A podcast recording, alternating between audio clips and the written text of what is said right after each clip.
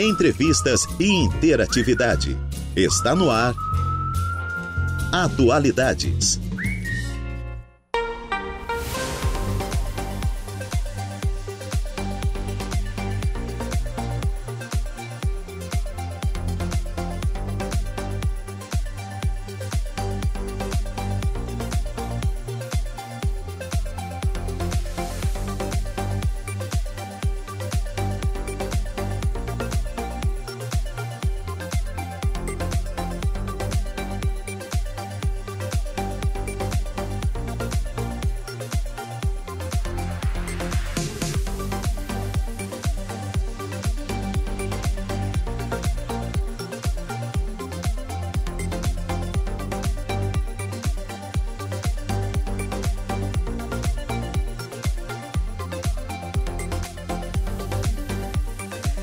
Horas e 12 minutinhos. Excelente tarde a você, ouvinte da Rádio Araranguá 95.5 FM. Está no ar o Atualidades desta sexta-feira, sua linda, dia de dar para não tomar, isso mesmo. Sexta-feira, 1 de setembro de 2023, chegamos ao nono episódio desta temporada de 2023 e eu desejo que seja o quê?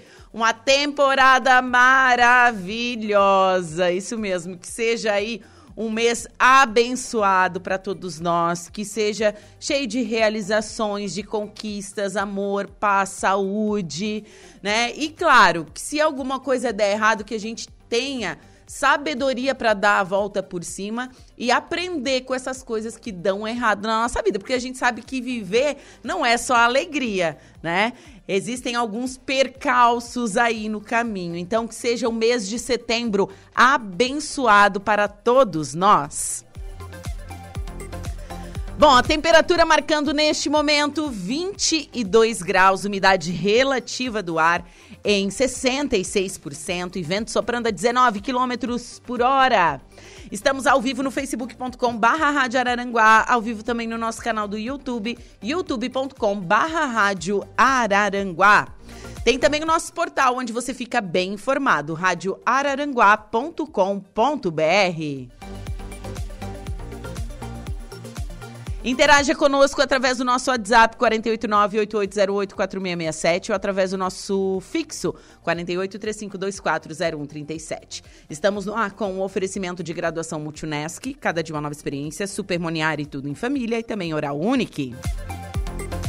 E eu inicio o programa falando um pouquinho desse dia na história. O anime Os Cavaleiros do Zodíaco estreava no Brasil no dia 1 de setembro de 1994. O anime Os Cavaleiros do Zodíaco foi ao ar pela primeira vez na televisão brasileira pela extinta TV Manchete, que tinha, olha, desenhos maravilhosos, gente. Entre Cavaleiros do Zodíaco tinha aquelas séries japonesas, assim, Jaspion, Patrine, passava Sailor Moon, que eu amava Sailor Moon. É, mas enfim, né?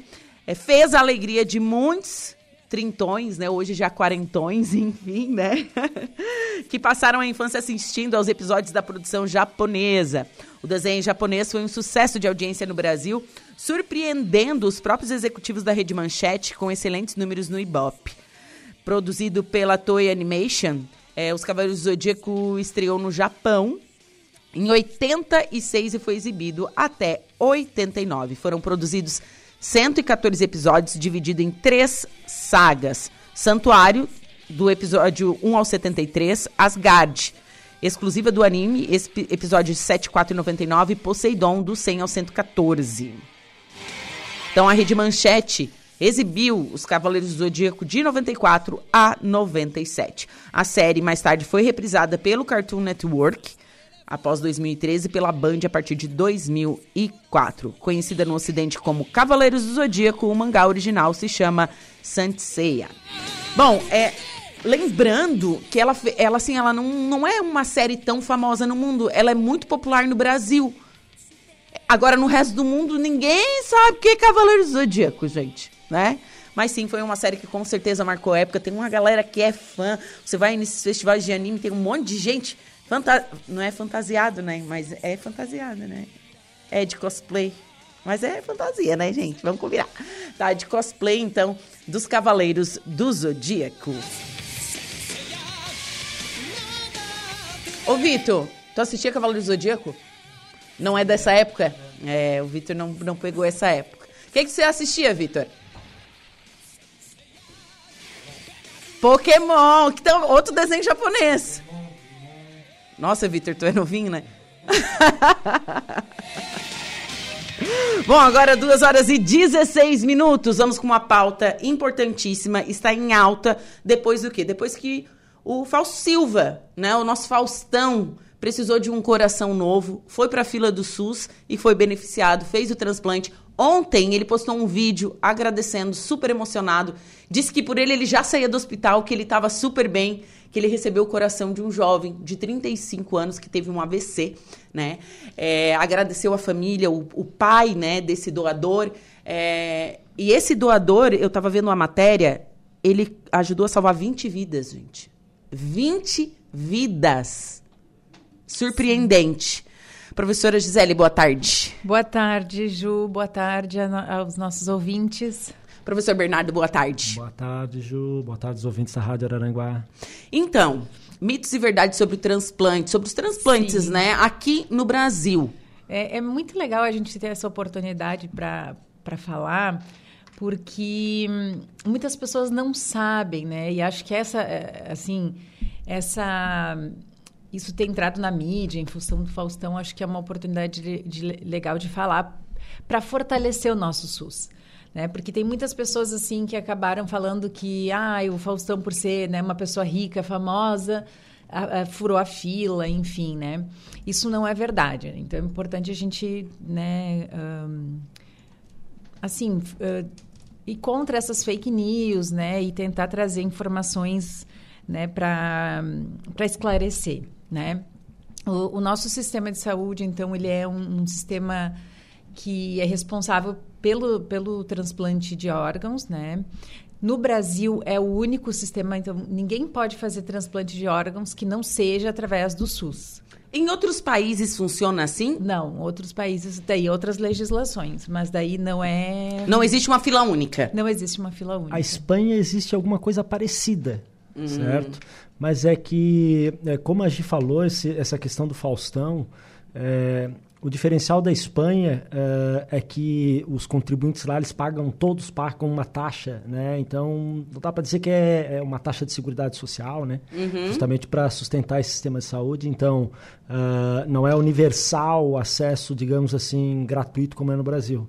Né? E eu destaco também na fala da, da Gi, que ela falou a questão de valorização do SUS, e um dos grandes gargalos do Brasil é que culturalmente nós não somos doadores de órgão.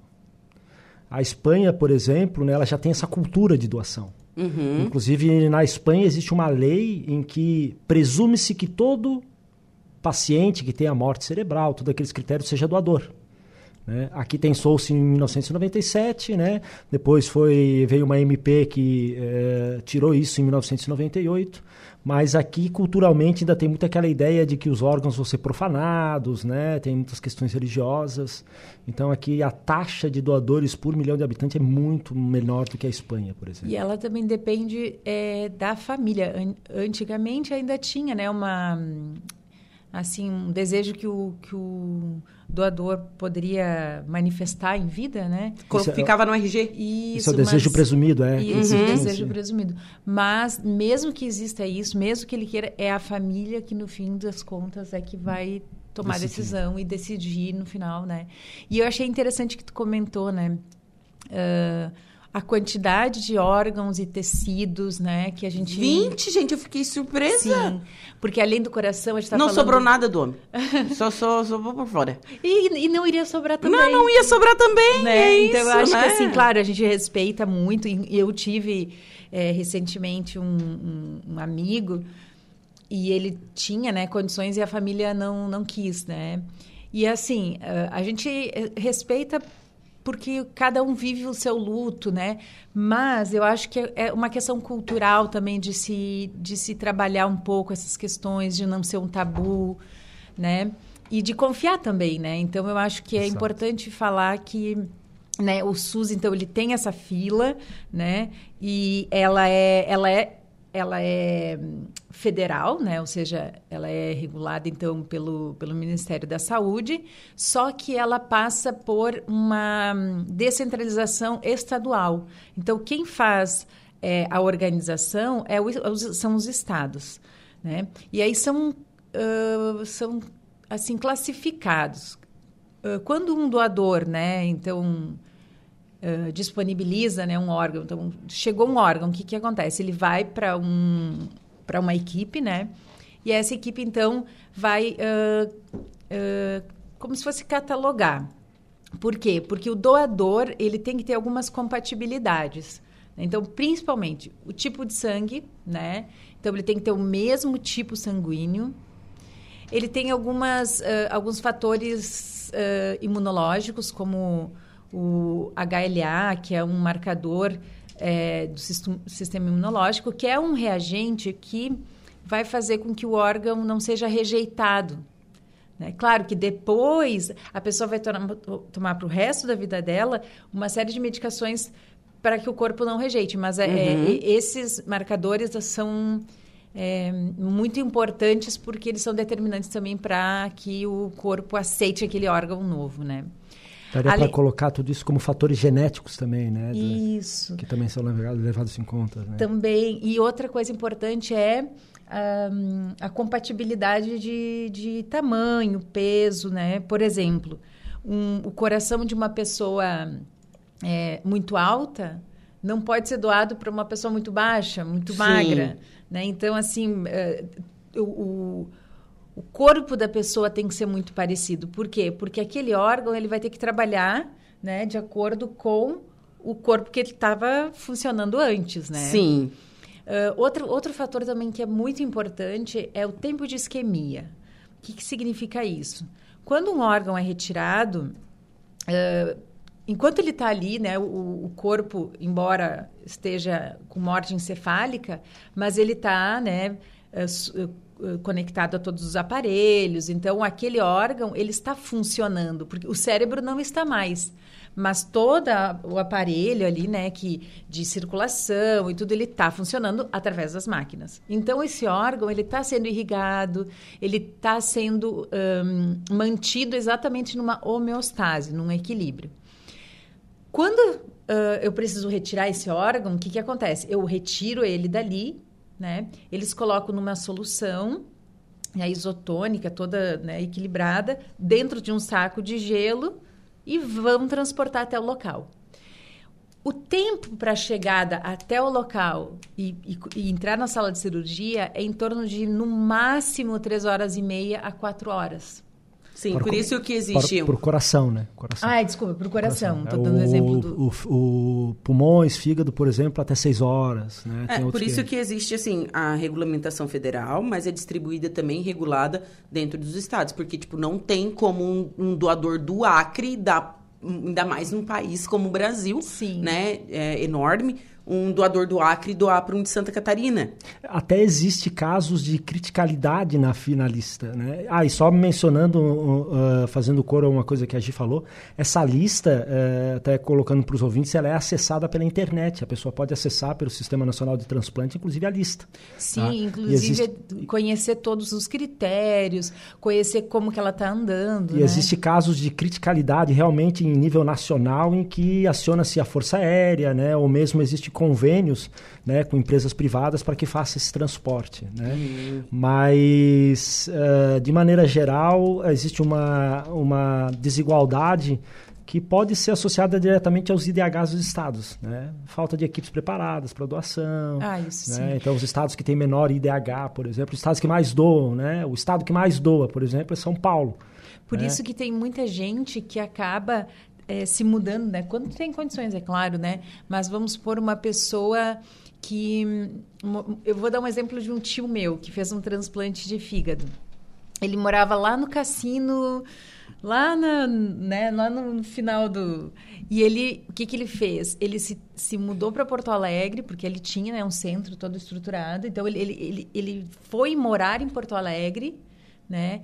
Teve residência ali para poder ter todo. Então, às vezes, as pessoas podem até uh, se mudarem de cidade Uhum. para poder ter condições de estar numa, numa, numa lista, né? E ele fez o transplante? Ele fez. aham. E tá vivo? Ele, ele, ele faleceu recentemente, mas ele viveu, acho que assim, há mais de 15 anos depois. Transplantado. Transplantado. E bem velhinho, assim. Ele, é, agora, então assim, ah, a pessoa mora lá no interior do Tocantins, né? Então, se essa pessoa... Ela vai ter mais chance se ela conseguir ir para perto de uma capital, por exemplo. Outro fator que é importantíssimo e ele entra na, na- nos critérios de, de lei, né? Então, é, baseado por lei, é o, o nível de nível crítico, nível de, de quão doente essa pessoa tá. Né? Então, por exemplo, ela, é, o tempo de internação, né? Se essa pessoa está internada, eh, no caso do Faustão, ele já estava num processo de UTI, ele não ia, ele, ele não sairia daquela, daquele hospital. Sim, e lembrando que no caso do Faustão, o primeiro da fila passou a vez. Ele Sim, era o segundo na ele era o fila. segundo. Eles fizeram uma. Quando chegou o coração, eles ele, haviam 20 pessoas.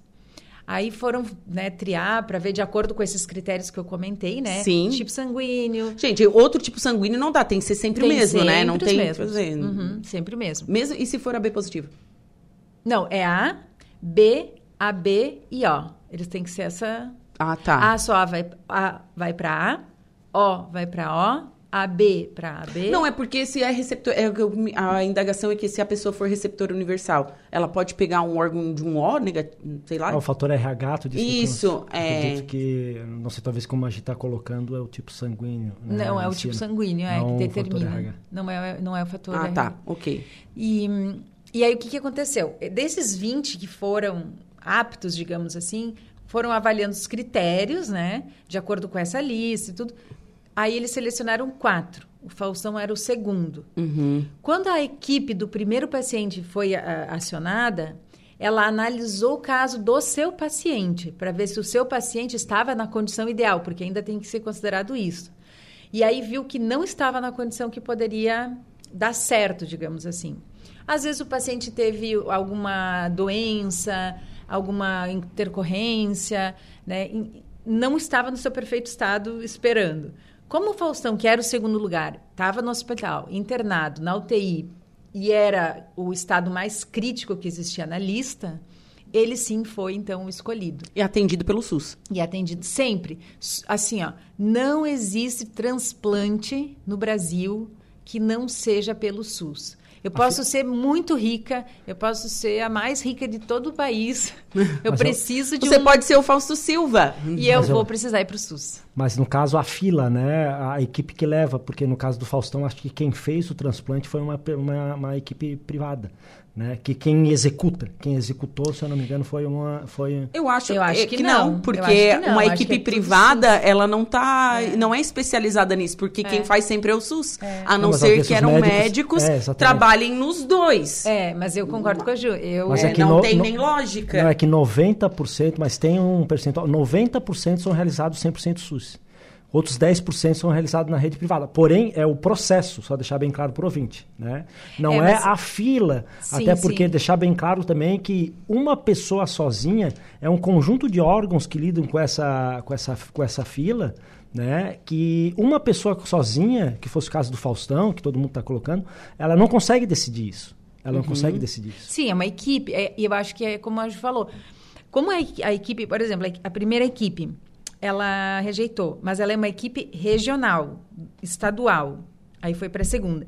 São equipes, e aquela equipe que analisa o caso é a mesma equipe que opera. É a mesma equipe que está vinculada desde receber. Então, por exemplo, o que, que aconteceu com o Faustão? A equipe foi acionada, a equipe analisou o caso clínico, ah, deu ok, né? Autorizou. O órgão saiu, né, do local que estava.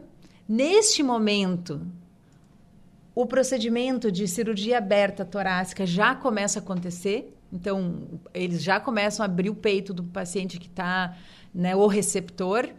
Então, o- quando o coração chega, Aí é retirado, né? O outro já, já foi retirado, ele é co- conectado. Nesse meio do caminho, o que, que acontece? O sangue do receptor, ele fica passando por uma, uma Circulação extracorpórea. né? isso aí, por uma máquina de circulação extracorpórea. Então, todo o sangue está passando por uma máquina que está fazendo esse, esse processo aí. Para manter o paciente vivo. Exatamente. E aí, sim, depois coloca-se o coração, não fecha o tórax ainda, espera-se mais ou menos umas duas horas com esse fluxo todo acontecendo. Depois fecha, né? Aí tem sim o, né, o pós-operatório que é super difícil porque é uma cirurgia aberta, né? Que a gente chama de tórax, então é bem complexa. E, e depois a pessoa segue, tem uma série de medicações, porque né, tem essa questão de rejeição de órgão, mas isso ele, ele, ele é muito raro, assim, que... que... E tem casos de retransplante, no caso. Aí esse sim vai para o topo da fila, né? Então esse é o caso mais, mais grave, assim. Que a Mas- pessoa que já fez um transplante tem que fazer de novo. É. Que ocorre rins, né? É, Rins é mais comum rim é mais comum. acontecer isso. O- uma das críticas que eles colocaram foi a rapidez né, com, que o, Raci- com que o Faustão. E uma estatística para esclarecer os ouvintes é que é, um terço dos pacientes que estão na condição do, do Faustão, de gravidade, um terço recebe o coração em menos de um mês pelo Sistema Nacional. É, eu Então, a vi, rapidez eu- é ele falou esse dado, né, no, no é pronunciamento. É, porque a gente tem que pensar que é um paciente, que, que o nível crítico é aquele paciente que internou no hospital e ele não tem recurso nenhum para sobreviver sem aquela estrutura do hospital. Por exemplo, as, a- né, as drogas vasoativas que são né, ministra... todo apa- aparelho que, que, que necessita extracorpóreo ali. ãh, por exemplo, vamos pegar um- um- um- um- uma pessoa que precisa de um rim, né? Uhum. Uma pessoa que precisa de um transplante renal, ela, ela consegue sobreviver porque ela tem uma forma de tratamento que seria a hemodiálise. Então, ela faz diálise, por exemplo, duas ou três vezes por semana, o que garante que ela tenha vida. Ela pode não ter tanta qualidade de vida no sentido de que ela vai ficar numa máquina tantas horas, né? Mas ela consegue sobreviver, né? Até esperar o, o órgão que ela é, precisa. No caso do coração, a gente não tem essa possibilidade. Né? No caso do coração, quando a pessoa internou né, num nível gravíssimo, como foi o caso do Faustão, e não tem condições de sair, né? ou ele vai hum, falecer, morrer ali, né? porque ele não tem condições, ou ele vai receber o órgão. Por isso que ele é o nível mais alto né, da lista. Sim. Porque tem outros tantos que têm medicações, que têm recursos. Que tem né? outros recursos, né? que ainda não é tão que- é uma insuficiência cardíaca né de níveis que ainda são tratáveis digamos assim Sim, compreendido. Então, eu acho que não...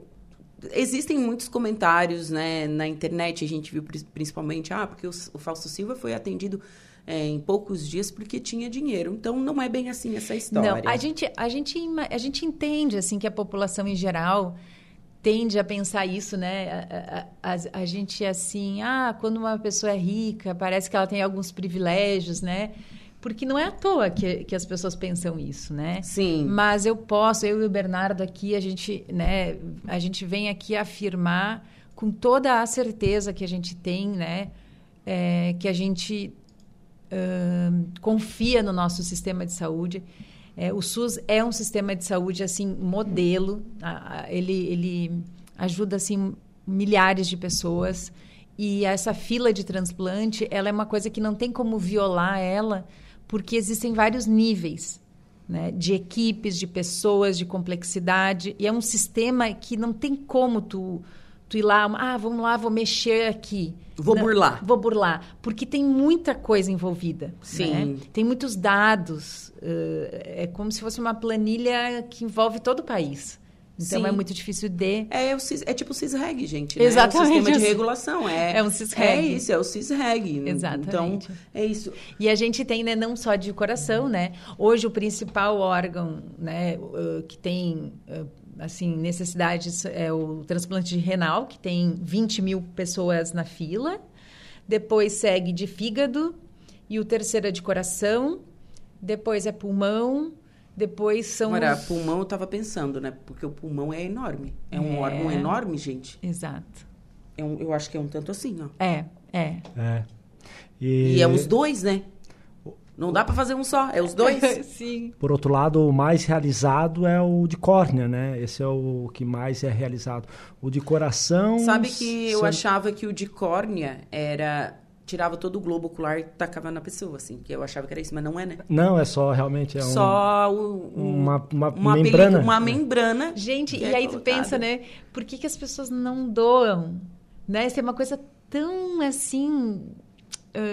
Né? Como o Bernardo falou, se a gente tivesse uma, uma educação para para que as pessoas entendessem o quão importante é, o quão Então, é. beneficia. Essa é uma questão de financiamento que a gente acaba, né? O SUS, ele, ele tem uma verba aí, se não me engano, de 3 bilhões, né, para esse sistema de transplante. Existe coparticipação estadual, né? Só que também falta verba justamente para essas campanhas de doação. Inclusive, a próprio a própria o transplante do Faustão já mexeu o índice de, de doação. Já serviu com, né, com o caso de uma pessoa famosa, já mexeu o índice. Então, a é, é, o Ministério da Saúde tem que fazer uma campanha muito, assim, é, Esclarecedora. Esclare- E olha, Esclarecedora e uma coisa interessante. importância de doação e ah, os Estados Unidos, por exemplo, né? Nós não somos o maior, o maior é os Estados Unidos, só que os Estados Unidos é privado. né? O mais eficiente também não somos nós, infelizmente, é a Espanha, né? Mas nós estamos aí com um público, né? O maior sistema, sem dúvida. Né? E o, um- bem rapidamente, assim, que eu achei interessante ler, que, de- que, a- que após a pandemia houve uma redução de aproximadamente 50% de renal e 40% de coração, se eu não me engano, depois da, de diminuição. Ou Nossa. seja, um, um- É número um- super expressivo. Um, um número bem expressivo. Pessoal, foi um prazer recebê-los nesta tarde de sexta-feira. Espero você daqui a- vocês daqui a 15 dias. Muito obrigada. Muito obrigada, Ju. agradece, Ju. Excelente final de semana. Obrigada a todos e Obrigado, todas. Ju, um grande abraço. também. Aguardando chuva amanhã, né? É, é, uma chuvinha, né? Duas horas e 38 minutos, intervalo comercial. Em seguida eu volto com o destaque da polícia, primeira parte da previsão dos astros. Fiquem comigo. facebook.com barra Rádio Araranguá. Curta nossa página e fique atualizado com tudo o que acontece na nossa região. Rádio Araranguá, a informação em primeiro lugar.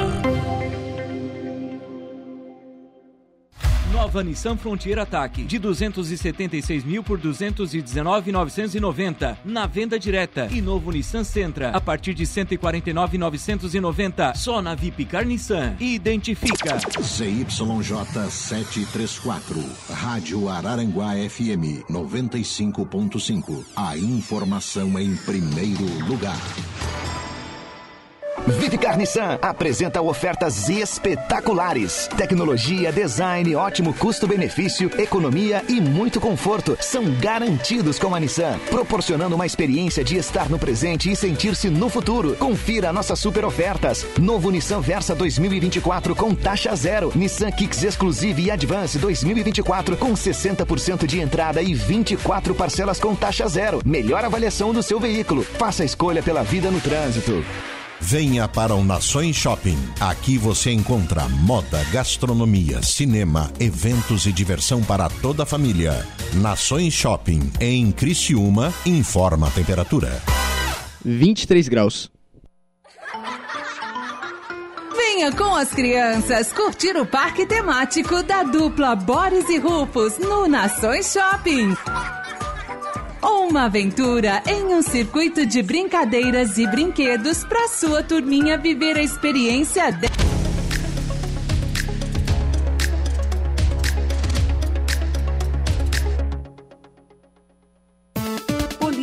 Oferecimento Unifique. A tecnologia nos conecta. Autoelétrica RF Araranguá. Estruturaço. Loja de gesso acartonado. Eco Entulhos. Limpeza já. Fone 99 608 mil. E Castanhetes Supermercados.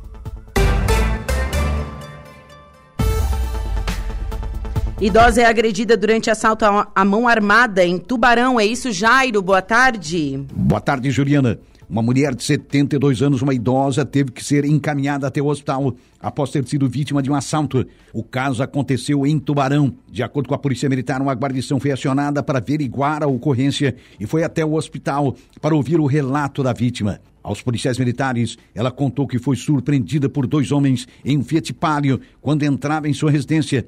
Um deles desembarcou do veículo e puxou a sua bolsa. Logo em seguida, embarcou rapidamente no automóvel e eles saíram em alta velocidade. A idosa teve ferimentos nos braços. Foram realizadas buscas e o veículo não foi localizado. Diante dos fatos, a guarnição da Polícia Militar orientou a vítima e lavrou um boletim de ocorrência. Atenção, Autoelétrica RF Araranguá. Laboratório Bioanálises tem como objetivo superar as expectativas tudo é Atualidades.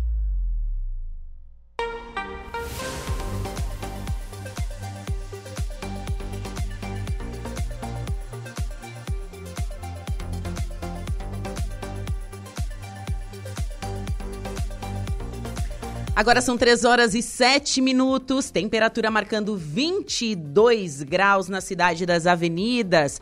Hoje, sexta-feira, 1 de setembro de 2023. E é claro, eu desejo a você um mês de setembro abençoado, cheio de conquistas e realizações. E que você fique sempre ligadinho aqui na programação da Rádio Araranguá. E seguimos com a programação, nós vamos com a nossa segunda pauta desta tarde. E como você bem escutou, né? É, antes de iniciar aqui esse bloco, o convite para a missa de sétimo dia do nosso querido Chororó, que partiu na última semana e, e enfim, é, teve o passamento aí no, no domingo, né? Segunda-feira foi o, o, sepultamento, a missa, e a gente teve a oportunidade de prestar algumas homenagens. Mas a Rádio Araranguá é, em nome aqui de toda a empresa, optou por, fa por fazer é, algo que lembrasse muito a vida dele. A gente vai falar de alegria, de amizade, de amor, de eventos e histórias. Uhum.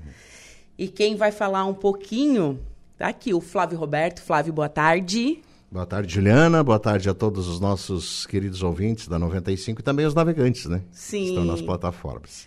E o Belada, boa tarde. Boa tarde, Juliana. Boa tarde, Flávio. Então tá. Justo, tu me permite? Claro. Eu queria, antes de tudo, fazer um agradecimento muito especial pela presença do Belada aqui. É, por motivos muito óbvios, é, não havia condição de eu, com certeza o Belada, e outros tantos amigos que no decorrer de, desses minutos que a gente vai estar aqui, de fazer algum tipo de manifestação. E eu sei que o Belada foi muito cobrado, porque ele, tá, ele era muito próximo do Chororó, bem mais próximo, inclusive, que eu. E vários veículos de, de imprensa, de informação, sites, exigiam que o Belada fizesse algum tipo de manifestação pelo, pelo falecimento do queridão. E não havia condições, né, Belada? Então, eu quero te agradecer penhoradamente, em nome da nossa empresa, das nossas emissoras, que, até pela história que a gente tem meio em comum também, né? É, é uma coisa que vai se entrelaçando no tempo. Você abriu mão, inclusive, de um afazer profissional que tinha hoje à tarde e atendendo ao nosso convite vem aqui. É, porque então te agradeço em nome da empresa e, e o carinho que a gente de, é, denota a você e a sua família, enfim. E muito obrigado. É, o, o, que é que a gente pensou? Nós não criamos roteiro nenhum. Não. A gente tem umas fotos aí que para quem está na, na live vai, vai poder acompanhar. Aqueles que estão só no áudio, a gente vai tentar contar como é que são essas fotos. E é em cima disso e de algumas passagens interessantes e muito alegres que a gente viveu. Sim. Porque a tristeza, ela permanece, mas com o tempo ela vai se tornando saudade e querendo ou não, a vida tem que seguir, né, Belado? É, é isso. É que assim, ó, foi muito difícil aí os de segunda-feira, terça, quarta, hoje já estamos na sexta já. É. A gente já está mais mais tranquilo, centrado um mais pouco, né? centrado, né? mas foi muito difícil. E até aceitei o convite porque a gente já chorou muito, né, Flávio? Foi muito chorado. Então tá? agora vamos falar das coisas boas que a gente conviveu com o Chororó que foram vários Algumas. momentos. São vários pouquíssimas Não, histórias não vai, que vai eu dar acho para que não, contar, né? não vai ter tempo, né, É, hábil é, para contar todas as É. histórias. Até porque, assim, ó, eu acho que muita gente conhecia o Chororó, o empresário Chororó, Sim. Chororó da X9. E eu, tu, a gente conhecia o Chororó. O menino Chororó. É, aquele cara simples, humilde. Antes de nós entrar na história rapidinho aqui, eu quero mandar um grande abração e um beijo no coração para o Richard Evald, que foi teu sócio há muitos anos. Isto. Para o Severino Pinto Rodrigues, que foi um dos eh, precursores que colocou também o Chororó no circuito de eventos, que continua aí. Um abração, Severino. Para o patrão Heraldo Vieira, que em muitos momentos esteve presente, participando dessa vida artística, né? E também para o Charles, que é o atual braço direito da, da, da X9 e tal. Qualquer um de vocês caberia aqui nessa mesa, junto com o Belada, junto com outros tantos que também caberiam aqui. Então, um abraço para vocês. E não foi nada seletivo. É porque o Belada passou aqui, veio fazer exame de sangue, eu digo, pá, tá aí o cara. Eu conversei com o Ricardo, eu digo, Ricardo, nós temos que fazer alguma coisa para manter a- aquela alegria, porque o Chororó só vendeu alegria. Sim, Nesses justamente. 48 anos de... Realizador de sonhos. Foram 48 anos de um presente. E tu... Analisando hoje. Ô Flávio, É. e por falar no Richard, Hum. o Richard foi o que apelidou. Ele é de Chororó. O Joelson de Chororó. É? Foi. É, o Chororó a gente conheceu. Ele, ele tinha uns 14 anos, andava de bicicleta. E aí ele fazia cobranças para uma loja que de repente tu até era cliente, aí o Celsior Modas. Ah, perfeito. Que era uma loja em Araranguá, ele fazia cobranças e um dia foi lá e queria fazer cobranças pra gente. De bicicleta. De bicicleta, uma Monarch vermelha. Aham. Então ele pegava as notas e fazia cobrança. E quando fomos fazer o acerto, aí ele queria 10%. O Richard, não, vamos acertar menos. E o Chorão, ele já não. mostrou que ele era um bom não, negociante, não, né? por menos de 10 não dá. Aí o Richard, ah, mas tu é chorão, né, cara? E aí ficou de chorão, passou para chororão até chororó. E ele era bem parecido. Chororó, sabe que tu é parecido com o chororó? Na época o chororó tinha lançado aquele disco Fio de Cabelo. E o chororó tinha um cabelo meio parecidinho, repartidinho no meio aqui, ó. Certo. E ficou chororó. Chororó. Antes que eu esqueça, a gente se esqueça, Ju, o nome X9 é bem rapidinho, Belada. Por que X9? O nome X9, bom, olha só a, a, a vida como é que é, né? O Richard deu o apelido dele. E eu foi o que criei o nome da empresa. X de? X9 de Chororó. Sim. E o 9 que é o aniversário dele. Ele nasceu dia 9 de abril. Ele usava como Chororó Eventos. É, ele Chororó fa- Eventos, ele né? fazia baile, começou fazendo baile com Matusa, que foi uma passagem do Severino que o Severino passou para ele. E ele usava nos, nos lambi-lambi, que Chororó era Eventos. ele mesmo que colava. É ele que colava. Chororó Eventos. E aí um dia eu disse, Chororó, não queres trocar de nome Chororó? Pois é, né? Chororó Eventos. Aí nós tínhamos um escritório ali embaixo da do despachante Canela, lá embaixo. E estávamos eu, o Chororó, o Cláudio Mineiro, que trava, trabalhavam juntos, e o meu filho Felipe, que é o que fazia as artes dos Lambi Lambi, né? E Lambi aí- Lambi são os cartazes. Isso, Lambi Lambi são aqueles cartazes, Cartazes. grandes que era, ele mandava fazer para colar. Sim. Então aí, aí veio essa ideia, X9. Ele assim, mas por que X9? Eu disse, não, X9 do teu, do Chororó e 9 do teu dia do teu nascimento. Ele assim, gostei. Aí o Cláudio assim, ô Chororó, tu sabe o que é, que é X9? É ele dedo assim, duro, né? é dedo aí duro. ele, não é, dedo duro assim. Ele assim, mas eu gostei, pode botar. É, e ele era assim, né? É, e no fim acabou sendo o X9 do bem, No X9 do bem. viu? Exatamente. Bom, rapidinho diz- dizer para vocês como é que eu, que eu conheci o Chororó. Vocês tinham a Catuta. A, a Catuta era uma loja de discos, tinha três lojas de discos em, em Araranguá naquela época. Mazuco Fotosom, de que você e o Richard Isso. passaram. Um abraço pro Genivaldo, que continua lá ainda, até humano, né? Exatamente. E daí vocês saíram dali e montaram a Catuta na rodoviária. Não, não. Na rodoviária era do AJM do A Moacir. JM do Moacir, perfeito. A Catuta começou na frente da Ramage, no outro lado da rua. Ah, perfeito. Aqui. É, mais ou menos onde tem a que lotérica. era um por ali e estacionamento tal, que é. era do, do seu Arthur Bertoncini, que tinha o Café Bertoncini. Ele tinha uma. Perfeito. Era uma revenda É, de carro e era exatamente tipo uma catuta de passarinho assim. E do lado tinha o escritório contábil em cima Isso, e, do Arnaldo Pérez e o doutor. Ademar Piazza, advogado. Isso, e tinha um bar em- tá. embaixo. Começou ali. E daí o que que acontecia? Então, discos, né, tinha três lojas e as pessoas na época não tinha nem CD ainda, então se usava muito cassete. E a Catuta inovou com esse negócio de tu ir lá, escolher uma música, faz uma lista e depois vocês faziam as fitas, né? Exatamente. Bom, depois cresceu, ainda bem, né? E aí se mudaram pro Catiúce. Exato. Ali eu conheci o Chororó, porque ele era o secretário de vocês, que montava as gravações das fitas cassete. A, verdade, ele, é, o mundo da música do Chororó veio disso. Ele começou cobrando, cobrando as notinhas, e depois aí ele começou para o balcão a, a vender discos Aham. e a anotar as músicas que o pessoal vinha pedir para gravar, né? Então ele escutava a música, o que era a faixa tal, ele anotava. É. E quem gravava era um dia gravava eu, outro dia o Richard, tinha um rodízio. Depois A- passaram ele. Aí até que o Choró começou a gravar as fitas. Uhum. Depois a gente sonorizava festinhas e tal, a o pessoal contratava para nós fazer festas e o Chororó ia junto com a gente, montava, ajudava a montar as caixas de som e aos poucos ele foi discotecando, pegando. Choró toca um pouquinho aqui e ele foi. E depois virou DJ, foi DJ da, da Paradiso, que era uma casa que o Severino tinha no Mato Alto, chegou a ser DJ da Evidência, que era uma casa que tinha no, no calçadão de Arananguá. Então ali foi, ele começou dali. Ele começou no ramo da música muito cedo. Muito cedo, não tinha nem através 18 da, da anos. Catuta, através da Catuta. Eu me lembro que eu, porque naquela época Ju, tinha a Rádio Araranguá, a Rádio Imigrantes do Turvo, a integração ainda estava para ser montada. E tinha muito serviço de som volante, de alto-falante, som de carro e tal, então a gente dava um nega na direção da rádio na época e ia gravar as propagandas para os carros de som lá na Catuta. E eu me lembro que um dia era uma escadinha caracol que a gente subia, porque era no Isso. mezanino em cima, e eu cheguei lá, tinha o Chororó.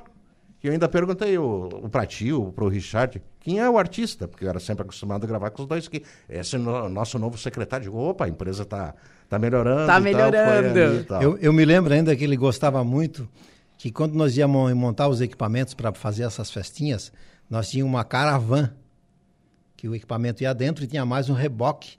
Uhum. E ele era de menor e ele gostava de dirigir, nós não deixava, né? É. Até que um dia nós deixamos ele dirigir aquela caravan. Foi a felicidade. Nossa, nem imagina. Nós temos uma história que é bem dessa época aí, porque daí com esse negócio de bicicleta e começou a gravar fita, entrou no universo da música, mas ele também andava de moto e ele teve um acidente. Para quem não sabe, o Chororó, teoricamente, se não fosse isso que nós vamos contar, ele teria que ter dois centímetros a mais. Como o assim? Chororó é um cidadão que teve o seu tamanho reduzido em Exatamente. virtude de um acidente de moto. Não, Flávio não foi de moto. Foi, ele moto? tinha moto Ah. e ele pegou o carro. Não sei se ele pegou o carro do pai dele emprestado ou roubou o carro.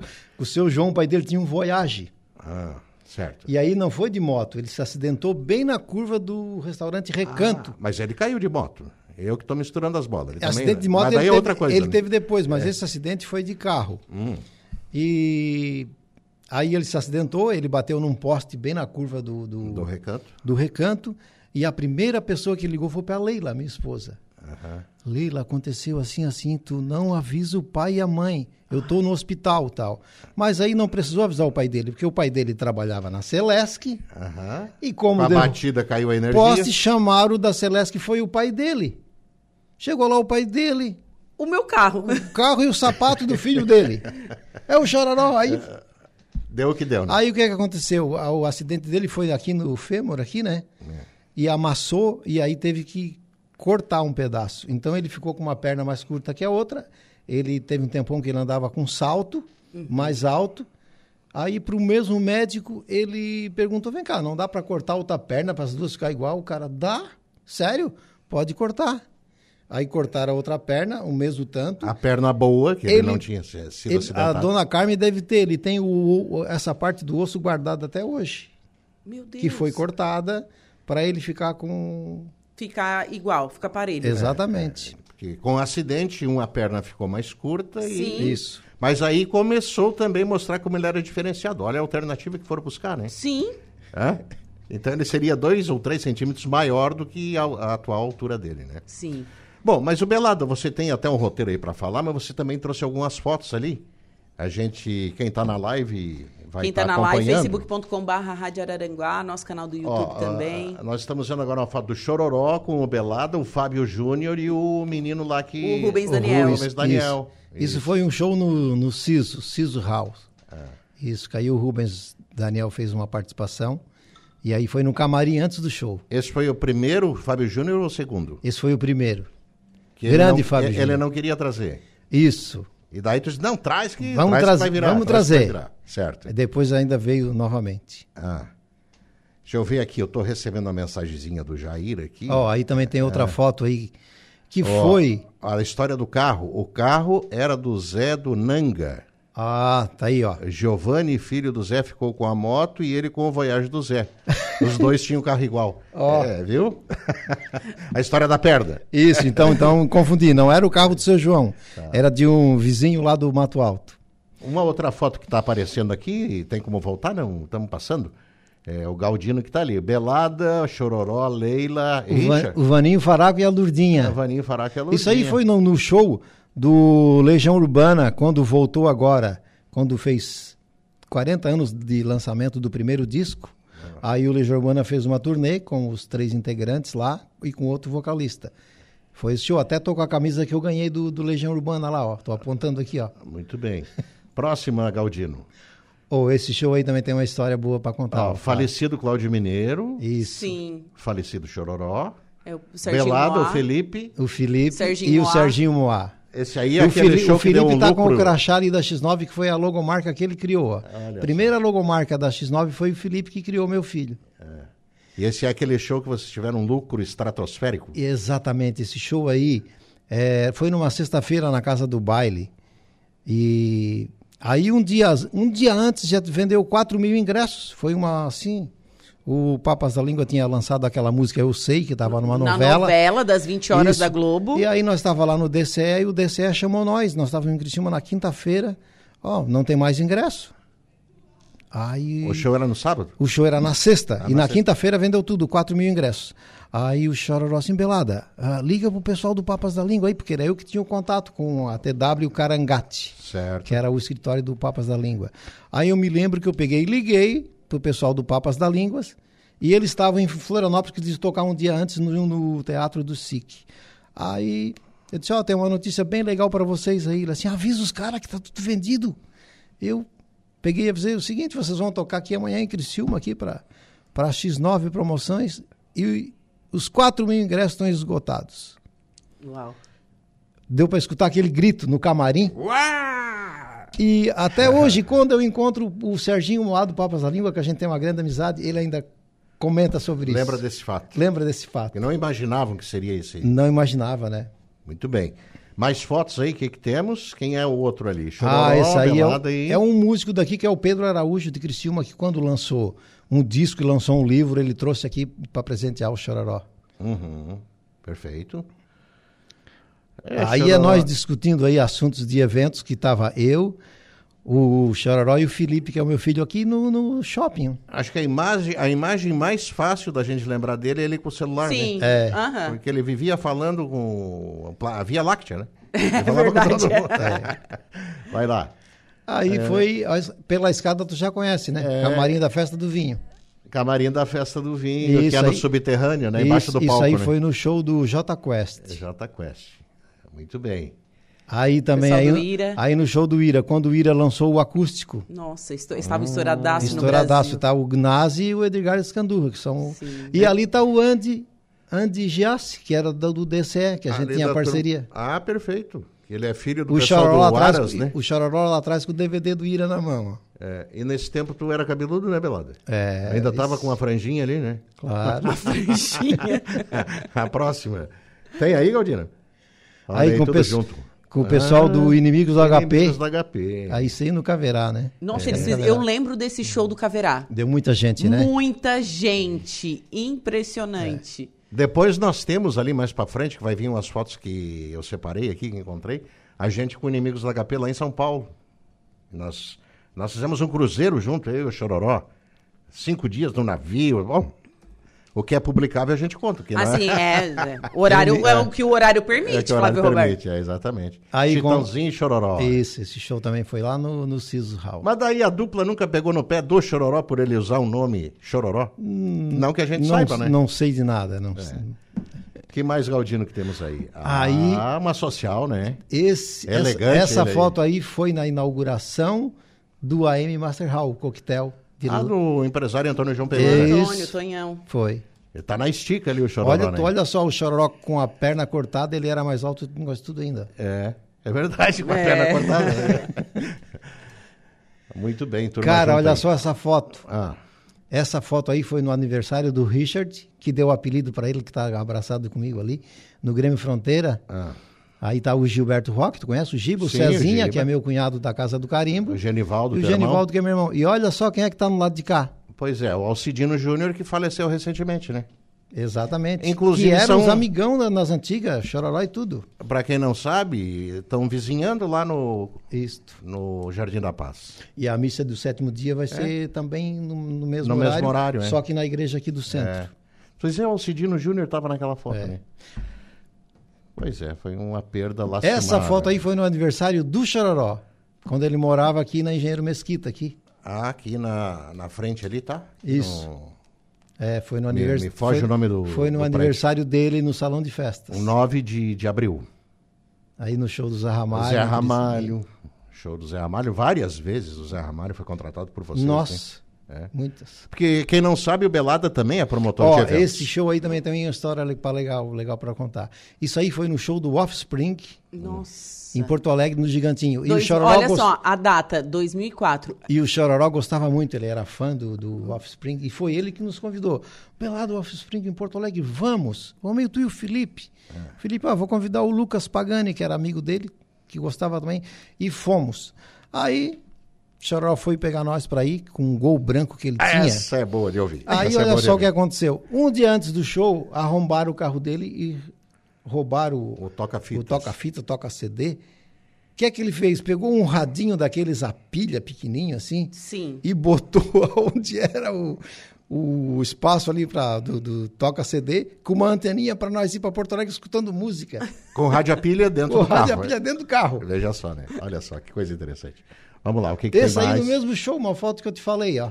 Ele foi esse show com a, com a camisa do Irie, e como era um show de punk rock, né, do Offspring, um, um- um punk na frente. Um punk original, isso aí, Ele né? assim, pelada, me faz uma foto com esse cara. eu que bati essa foto pra ele. Olha aí. Veja É, só. e era um punk original mesmo, né? É. Aí com a minha família, ó. Aham. É, é uma particularidade. Felipe, né, a? Júlia. Era Ah, semanalmente, semanalmente ele ligava para Leila e dizia: "Tô levando as bananas". Por quê? Isso, é, ele... O Chororó sempre, sempre frequentou a minha casa muito. é. Era, é, almoçava lá em casa, era... Tomava café da manhã, café da tarde, e ele adorava uma farofa de banana, né? Que a minha esposa fazia. Ele, estão em casa? Estamos? Ó, tô levando as bananas, disse pra Leila se preparar. Fazia uma farofa de banana que ele adorava. E ele frequentava muito lá o Becker, né? Exatamente. Aí um dia ele pediu pra, pra Leila passar essa, essa receita pra cozinheira do Becker, para quando ele fosse tomar café no Becker. Ele comeu a mesma farofa. Ele disse que nunca ficou Ela igual. nunca conseguiu acertar, acertar né? É, ele, ele, assim, ó, ele era um, um rapaz de gostos simples, porém refinados. Por exemplo, a maionese que o Chororó adorava, a maionese do recanto. E ele era um camarada que, semanalmente, a gente quase que almoçava junto ali, porque eu também acompanhava o Evaldo. E uma particularidade, conosco, o Chororó nunca pagou nenhuma refeição no recanto. Nós nunca permitimos né? Ou eu assinava a nota, o Evaldo pagava, ou vinham cobrar aqui na rádio, mas o Chororó nunca pagou refeição nenhuma. E ele, eh, querendo compensar isso, nos levava eventualmente lá para casa da dona Carmen, do seu, do seu João, porque a dona Carmen faz um, um tatu recheado de panela. Ai, que delícia. Que é uma coisa assim espetacular. E o chefe Evaldo, né, fixou naquilo ali. Então, foi feita a, a compensação. É uma parceria. Uma parceria. Mas ele, quando ia comer no, no recanto também, nem sempre ele sentava com a gente. Às vezes ele ia com os outros empresários, com os músicos e tal. Mas era uma coisa interessante. Ele pedia a maionese eh, do recanto e também uma porção de batata frita. Digo, mas o chororó, que sentido tem maionese de batata e batata frita? Eu gosto assim. ele, ele, quando ia tomar café lá em casa, junto com o Felipe, com a Júlia, que a Júlia, para ele, é, era como se fosse uma, uma Filha, sobrinha, né? né? Ele ensinou ela, eles a comer é, no pão chimia com Nescau. Ele adorava isso. Chimia com Nescau. Chimia com Deus. Nescau. E botava teus- chimia no pão e botava Nescau assim, de colher. É. Ruim não é, né? Ruim não deve ser, vou até provar. É diferente, né? Realmente é diferente. Eu leio os recadinhos que chegaram aqui através das nossas é, redes sociais. Tem o facebook.com.br Rádio Araranguá. é, e também nosso canal do YouTube, youtube.com.br Rádio Araranguá. Sem dúvidas que tiveram momentos incríveis. Chororó, grande amigo do meu pai profissional. A Marina tá mandando esse alô aqui. Ah, Nineques. Aham. Ah, legal. A Luciane Rafael, a Lu do Santo Réu, né? Foi um grande parceiro de uma década do Santo Réu. Cliente e amigo, fará muita falta. O Manuel do Canto Caetano, eu sou o Necos Alfaiate. Essa história de cortar é, 3 centímetros da outra perna, na verdade, fui eu que dei opinião pra ele. Já que ele era bem alto, não ia fazer diferença. É porque o Necos tinha alfaiataria vizinha Ele da Catuta, né? Ele É. sempre que me via agradecia por isso. Ah, a ideia foi do Necos, Olha então só. veja só, né? É. O Everaldo Silva, boa tarde a todos, em especial ao amigo Magrinho, Belada. Esse cara que é meu irmão de coração. Chororó vai ficar na história, o cara simples, uma, uma trajetória de sucesso. É, Everaldo Silva é o Veira. é o Veira. Ah, o Veirinha. Isso, Veirinha, é o Veira. O pessoal se manifestando, então, através das nossas redes sociais. Um abraço para o Germendes, para a Amélia Gelleri, para a Maurícia Caetano, Regina Destro, é, a Jane Felicidade, o pessoal que nos acompanha através do facebook.com. Você também pode deixar seu comentário, sua mensagem também através do nosso WhatsApp, que é o 489-8808-4667. Estou recebendo aqui a mensagem lá do Balneário Arroio do Silva, muita gente, o pessoal do grupo Malandragem ligado e o Araújo mandando um abraço aqui e falando das boas lembranças do grande Chororó. É, no tem- teu roteiro, o que, que tem mais aí, Belado, pra gente dar mais uma risada aí com a passagem desse camarada que foi um anjo?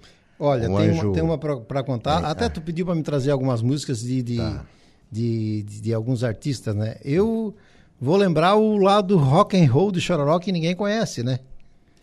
É, ele de certa fez- forma. Exatamente, porque assim, ó, ele gostava de Ramones, Uhum. ele gostava de Pink Floyd, de Bon Jovi, que ele chegou aí o show em São Paulo. Bon Jovi eu sabia. Michael Jackson, ele era fã. Os, os DVDs que ele tinha na casa dele, Pink Floyd tinha uns três DVD, o- aquele Pulse. Do Pulse. Que tinha um, um- É, uma o- luz o piscando. Ocular o In The Flash do Roger Waters, que a gente foi o show em Porto Alegre. Fomos, eu tava junto nesse show. Isso, esse show foi assim, ó, eles que, ele que nos convidou. Então foi eu, ele, o Richard, É. o Cezinha da Casa do Carimbo, que apareceu numa foto ali. E foi nós, foi nós quatro. Eu E- fui numa Kombi com outros elementos, né? Uma Mas Kombi. E nós- Estávamos todos nesse show. E nós íamos com o carro do Chororó. Não, vamos com o meu carro. Ele tinha um Fiat Uno branco. Quando nós fizemos o retorno ali do Hotel Becker para pegar a BR-101, Sentido Porto Alegre. sentido Porto Alegre, vem lá daquela rodovia sentido Meleiro, um caminhão carregado de tijolo Ah. e lascou o carro do Chororó de fora a fora, assim. Que barbaridade. E o cara não parou. Ah. E o cara não parou, caindo tijolo e o chororó atrás desse cara. Rapaz, esse cara ele deu a volta na cidade inteira. E ele não parava e o chororó buzinava. Nós dentro do carro. É porque destruiu com o carro o chororó. Pois o cara deu a volta toda e voltou ali pro Becker e estacionou lá no, no- onde, onde tinha um engenho de arroz ali do outro lado ali. Certo. Parou ali, aí o cara parou, aí ele desceu quando nós começamos. Cara, olha aí o que é que tu fez no meu carro. Eu não vi nada. O cara bem assim, chororó. Mas tijolos à parte foram pro show. O que é que fizemos? Ah. Ele assim, vamos lá em casa pegar o carro da minha mulher, que era a Fabiana, que tinha a, a- A primeira esposa dele. a primeira esposa dele, que tinha uma, uma academia, 100% movimento. 100% movimento, exatamente. Isso. Aí pegamos o carro da esposa dele, que era um Corsa azul, e fomos para Porto Alegre com um Corsa. Olha aí. Mais alguma foto? Ah, e agora estamos entrando nessas fotos que eu passei para cá. Aí está o Chororó com o Cláudio Gomes. Porque o Cláudio Gomes, que depois veio a ser, por último, era assessor do, do Angeloni no Criciúma e tal. Isso. Ele, era- ele foi comunicador da 105, depois foi gerente da 105. Ele e o Saul Santos tinham agência de publicidade. E nessa época, assim, que ele começou a ter contato aqui no Vale do Araranguá, o Severino tinha comprado todas as datas do Matusa, o Chororó trabalhava com o Severino, e quem vendia as chamadas para botar nas diversas rádios da região era o Cláudio Gomes e, o Saul Santos. Saul Santos. Ali ele começou a ter contato e saber como é que funciona o universo da divulgação em rádio, né? Sim. Através daí. Então tem essa foto aí. Essa foto, eu já tem o Charles aí, que né, é parceiro do, do, do, do Chororó na X9. Aquela foto ali foram os, o, o grande show que teve na região em 2008, quando a Transamérica completou 12 anos. E aí é onde entra mais aquele meu envolvimento, assim, porque eu sei que a Transamérica, eu fui contratado pelo Evaldo para implantar a Transamérica em 1996. E ali a gente já, né, já conhecia o Chororó, sabia de toda a história. E ele foi se aproximando muito da Transamérica e eu creio que a Transamérica fortaleceu também muito a X9, né, Bela? Claro. Porque Foi bem vezes na época que estava estourando o sertanejo universitário, É. que a rádio mudou de hits. era, não era pop e virou hits. Isso. E aí nós, em algumas vezes, fomos a São Paulo e... Mas daí tem a história do Cruzeiro que, que vai resumir bem como é que foi esse negócio da Transamérica e o Chororó com a gente, né? Então tem essa foto ali. Aí uma foto no Caverá com o DJ Renatão e eu. É, se eu não me engano, foi um dos quase últimos shows, assim, de grande público que eu apresentei, porque daí eu já estava Aquele show ali da foto anterior do Vitor e Léo foi um show, acho que de quase recorde de público, né? É, Que 14 deu mil em área coberta. 14 mil pessoas deu. Em área coberta. Onde que foi? No, No- Jair e ja... No centro de eventos lá em Em Criciúma. Criciúma. Eu estava nesse show. Ah, você estava? Eu estava, eu, meu irmão e a minha cunhada. E eu lembro muito desse show porque a gente não conseguia se mexer dentro. Não. Era assim, Era ó. muita gente. Era Ah. muito. Porque o Vitor e Léo estava estouradaço. E num domingo à noite. E no Foi domingo num à noite. domingo. Aham. É. E aí, como é que aconteceu? Porque daí eh, a gente começou a trabalhar muito o nome assim dos shows e as outras emissoras começaram a ficar muito enciumadas. Tá, mas o que, que esse X9 quer tanto com a Transamérica? Pá, pá, pá, pá, pá, pá, pá. E tinha as razões, o sucesso foi pleno, absoluto, e a história conta.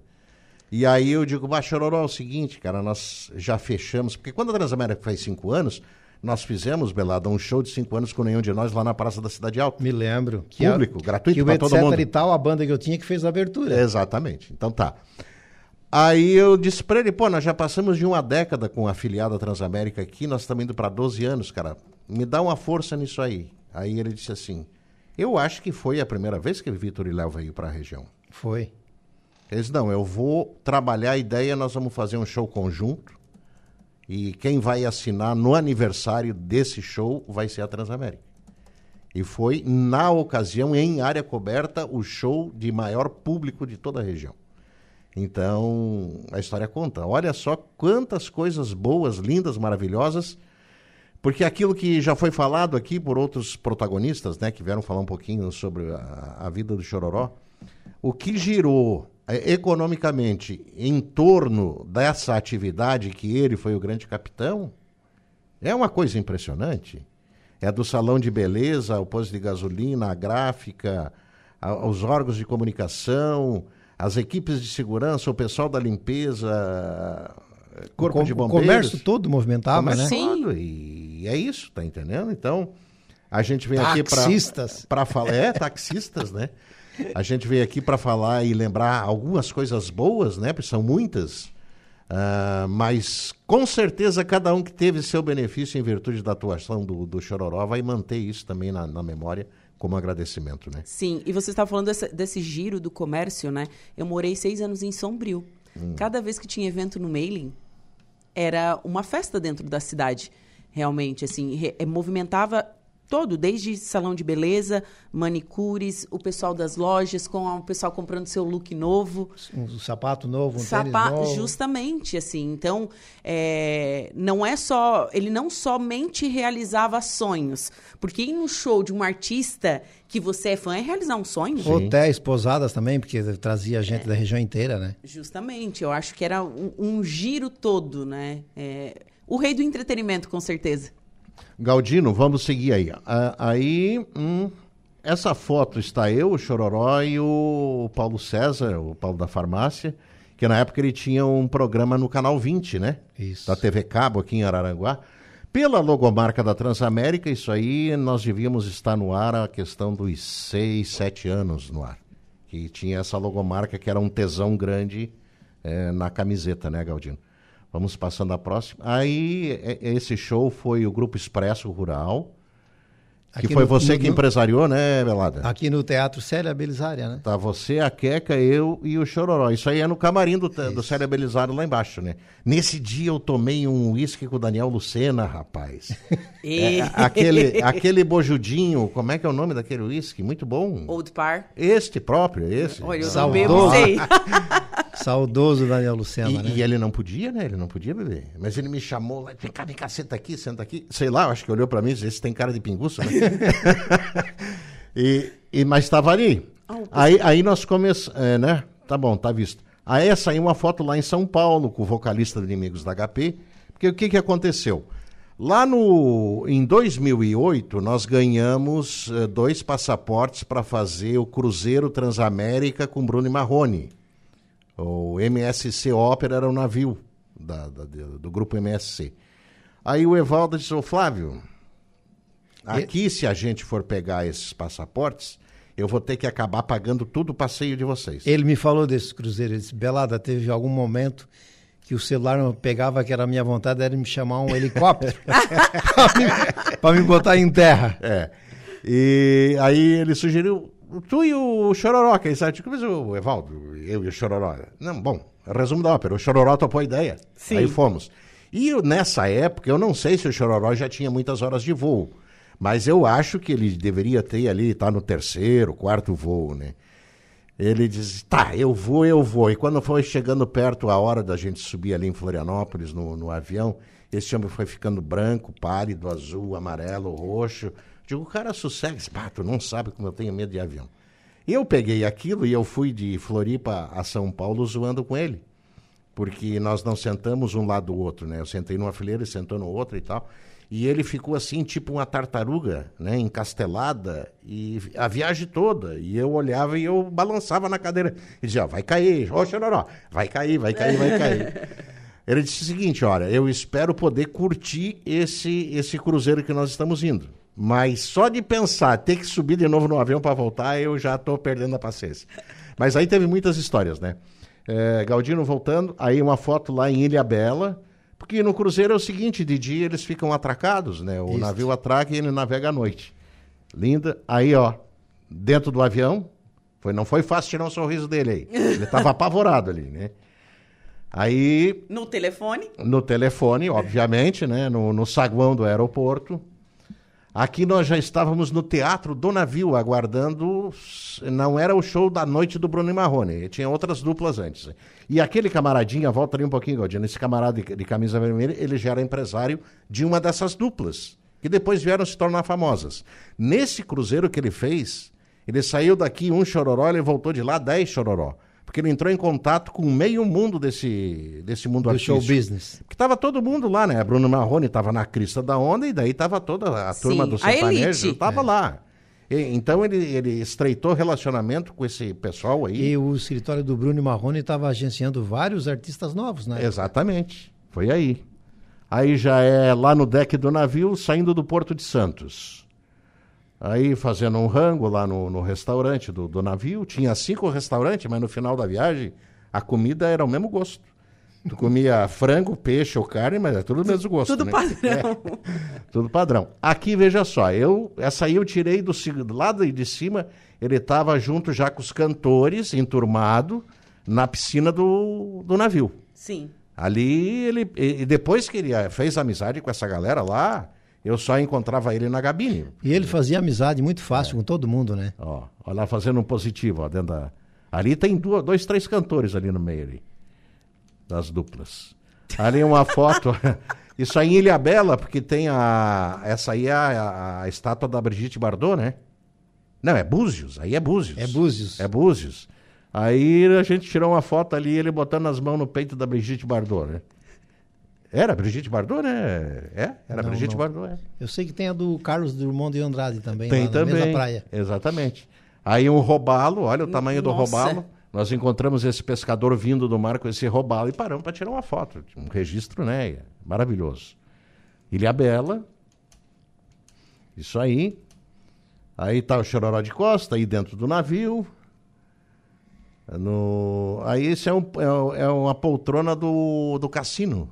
Porque quando o navio ele está navegando, o cassino é aberto. Quando o navio ancora, o cassino é fechado.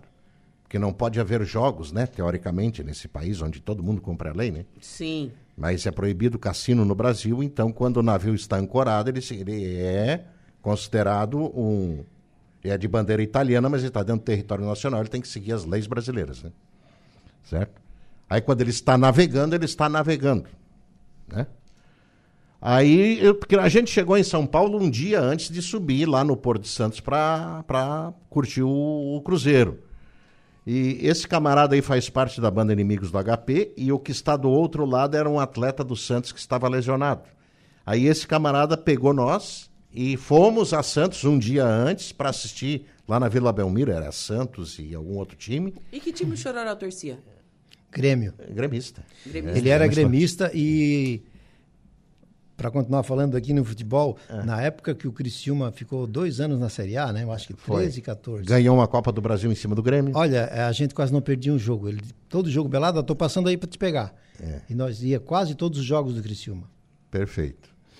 É, ali é uma empresária da, da área do show business de São Paulo, que fomos visitar. Essa aí foi participante do Big A Brother. Siri. A Siri, né? É, aham, isso. Que daí eu fui levar o Isis- Essa aí é a primeira Isis- vez que ele, Stefanelli. que, ele, que ele conheceu a Rede Transamérica lá em São Paulo. E aí tinha um programa em que a Siri participava. Aí Isso. tiramos uma fotinho junto com ela ali, ó. Esse aí é o vocalista do Inimigos da HP. Aquela outra moça ali, ela é prima do Motinha. Encontramos essa garota lá em São Paulo, vai daqui, puxa dali, vocês são de Araranguá, eu tenho parente lá, quem, quem, quem? Eu- conhece o Motinha? Conhecemos o Motinha.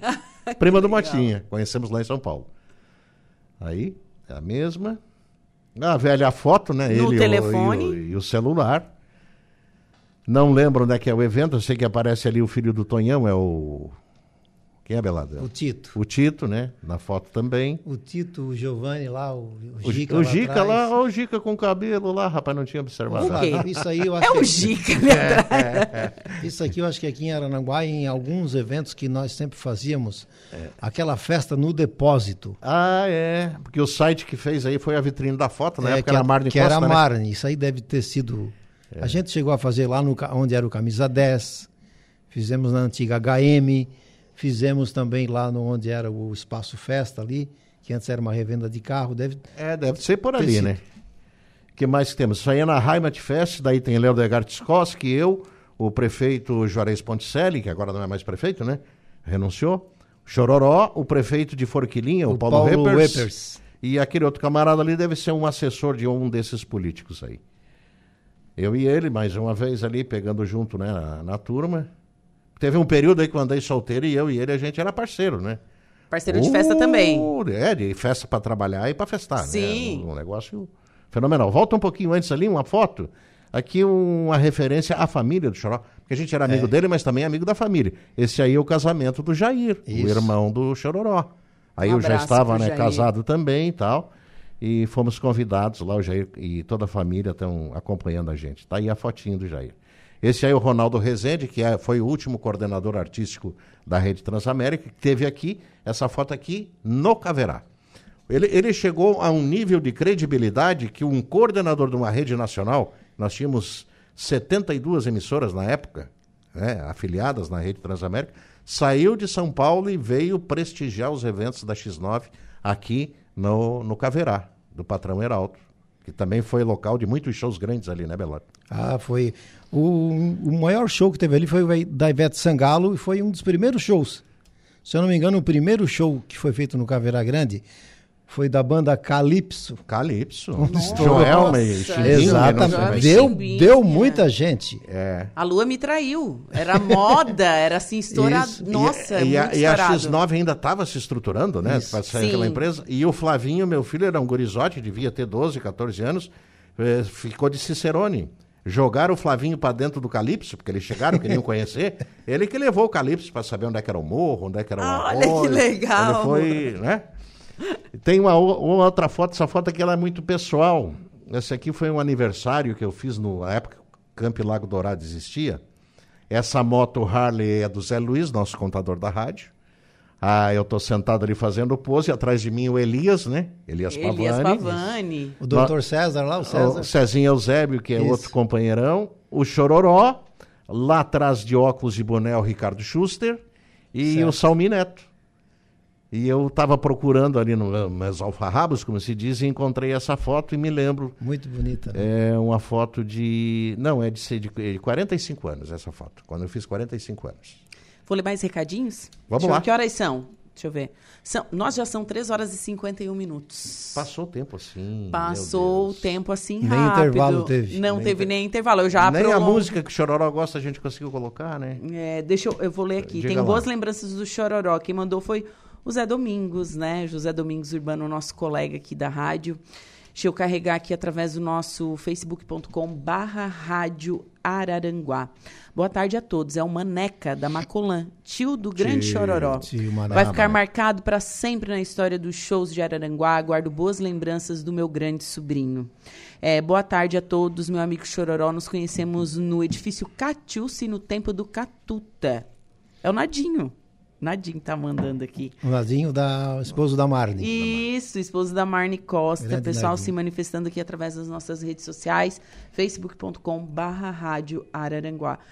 Vou ter que encerrar o programa, gente. A não ser A que gente tu tinha queira... tanta coisa para falar, né? Quer, pro- quer, libera mais um tempinho, Flávio Roberto? Não, gente, assim, se nós fôssemos nessa batida como a gente está aqui, a gente ia chegar à voz do Brasil e ainda ter história para estar contando. Exatamente. O, a ideia principal, pelo menos a minha concepção, e eu acho que o Belada comungou dessa minha forma de pensar, porque a gente, assim, né, no domingo à noite, quando eu fiquei sabendo que, que, que ele tinha falecido, o celular estava noutra peça da casa lá e começou aquela coisa, eu digo, uma coisa chata, né?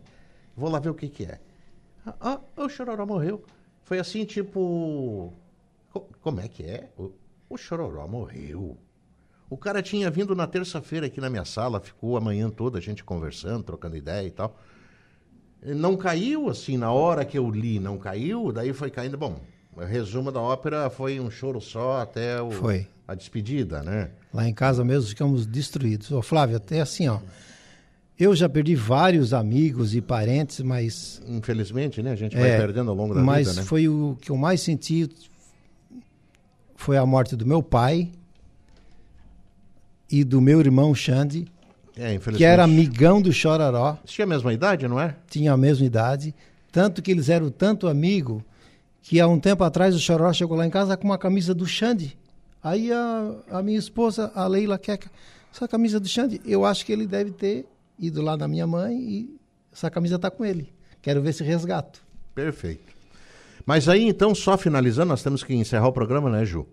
É, Mais uma vez te agradecer, Belado. Mas a ideia que a gente fez foi a seguinte: o que a gente tinha que chorar pelo chororó, quem tiver necessidade que continue chorando. Mas eu quero que fique na memória de quem está nos ouvindo e nos acompanhando que esse camarada ele esteve aqui em convívio durante 48 anos nesse plano conosco e ele só vendeu e ele só trouxe e ele só plantou amizade, alegria, companheirismo, lealdade. Nunca vi uma pessoa mais leal que o Chororó. Até pode ser que exista, mas é, de meu conhecimento, um cara que preza as amizades verdadeiras, um cara que quando precisava um ombro para chorar ele tinha, se precisasse de uma grana ele, ele te emprestava, não que isso seja mas aquela coisa pura, humilde, simples. E às vezes a gente, que nesse mundo de negócio, tem todo tipo de, de comportamento. Chororó, isso aí tá te prejudicando, pô, dá um peitaço, que, né? Porque tu fala pela forma como tu interpreta as coisas, né? Tu via ele dar a volta no problema, manter a amizade mesmo sabendo que Ele não criava outro problema, ele resolvia. Ele resolvia. Então, daí depois de passada toda a dor, Ju e queridos ouvintes, na terça-feira, já na quarta, quando eu acordava e me lembrava do meu amigo Chororó, eu, eu comecei a sentir uma sensação de paz, sabe? Uma leveza. Um, um- não, não vou chegar a dizer gostoso, mas uma coisa assim, uma coisa boa. E isso me dá convicção plena, não posso dizer certeza, porque o próprio passamento do Chororó é a, a mostra de que ninguém tem certeza de nada. Mas eu tenho a convicção plena que a dimensão para que ele se transferiu é uma dimensão muito boa. Então, eh, quero deixar aqui como mensagem, como forma de homenagem, com a presença do amigaço Belada, que é meu amigão também, e que conviveu muito pessoalmente com o Chororó, de que ser como ele é foi um exemplo, uma escola e uma lição de vida para todos nós. Muitas vezes a gente sabia que ele estaria se prejudicando, mas ele foi muito bom. Ele foi um anjo encarnado que esteve aqui conosco. Ele só ajudou as pessoas. E a dona Carmen e o seu João, que possivelmente estejam nos ouvindo, eh, agradeçam muito pelo filho que Deus deu a vocês e por tudo que esse rapaz plantou do ponto de vista de ser um ser humano da maior grandeza. Mas é, é- é com essa imagem que eu quero que fique essa mensagem nossa aqui da rádio, essa singe- singela homenagem. né? É, como eu te falei ali no início, assim, ó, a multidão que tinha no, no, no, no- Nos atos fúnebres dele é impressionante, né? Já, já é de se impressionar, porque assim, ó, muita gente que, como eu te falei, que conhecia ele só pelo nome e só por ter trabalhado com ele, já É? vieram se despedir dele. Imagina a gente que era amigo É. e que era diferente. Nós conhecíamos o Chororó simples, que tomava café com a gente, que almoçava, que jantava, que tinha dia lá chegar em casa, ele deitava no meio de nós na nossa cama. Olha Já só, pensou? É. No quarto. Perfeito. Então, assim, ó, é só lembrar das coisas boas daqui para frente e, e, e com certeza ele está num lugar muito bom. Tá, tá. Eu, eu sinto assim que porque não consigo pensar, não sei de ninguém, não tenho conhecimento de qualquer coisa negativa que ele tenha feito contra alguém. a Talvez gente- até possa existir, porque todo mundo tem seus, defeitos, suas falhas. Mas olhando a obra, a existência desse cidadão chamado aqui nesse plano Joelso Mendes de Medeiros, é só coisa boa. Então eu tenho essa convicção, Ju. E com certeza ficaram as boas lembranças, né? Que vocês, eu acredito que vocês contaram só um, um 10%. Ah, não Ah, chega nem coisa. 5%. Né? É. É. Meninos, gratidão por vocês terem vindo aqui nesta sexta-feira falar um pouquinho, prestar essa homenagem ao nosso querido Chororó. Lembrando que amanhã, a partir das 18 horas, é a missa de sétimo dia do Chororó na Paróquia Sagrada Família, na Cidade Alta, né? Quem vai conduzir lá é, vai ser o padre Daniel Zilli. Então fica o convite para todos prestar, prestarem esta homenagem ao nosso querido Chororó. É, e que se espelhe no exemplo do que foi esse garoto aí junto com a gente, né, Belato? Isso, quero aproveitar e mandar um abração e um beijão para minha esposa Leila, para Queca, para Júlia. que Obrigado está- a Queca, que que também permitiu que você viesse. Isso, né? estão em casa lá escutando pelo YouTube. Para o meu filho Felipe também, que sentiu muito, que trabalhou com o Chororó, com a Fran, que estão em Floripa, com certeza, se não assistir o programa, vão assistir depois. Família do Chororó, a dona Carmen, o seu João, o Jair, a Juliana, uhum, o Jailson, o Jailson. o, e a, e a o todos, Risotinho, né? o Isso. cunhado dele. A todos que estão nos ouvindo aí, muita paz para todos. Obrigada. Bom, agora são 3 horas e 59 minutos. Vou para um rápido intervalo comercial. Em seguida, eu volto com o último bloco do Atualidades. Fiquem comigo.